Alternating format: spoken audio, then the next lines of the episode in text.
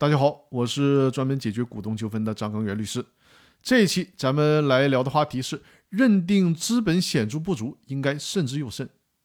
以资本显著不足来认定股东承担连带责任，这看上去是一件很过瘾的事儿，但在审判实践中是需要格外谨慎适用的。特别要注意的是，由于资本显著不足的判断标准有很大的模糊性，不应该与公司采取以小博大的正常经营方式相混淆。所以呢，在适用的时候应该慎之又慎，应该与其他的因素结合起来来综合判断。在资本显著不足的场合，很有可能同时出现人格混同、过度支配与控制这些问题。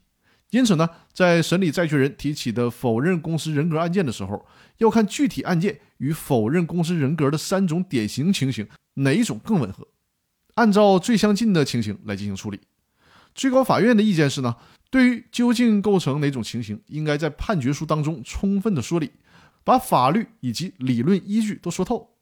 在适用资本显著不足否定公司人格的时候呢，还需要把握一个度的问题。这个度就是公司法第二十条第三款的规定。也就是说呢，公司经营过程中的资本显著不足，一定要达到滥用的程度，一定要达到严重损害公司债权人利益的程度。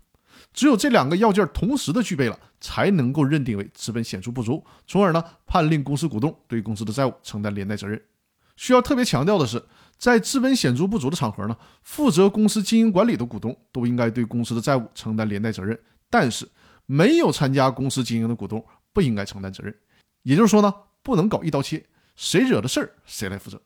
那好，本期的音频就到这里了。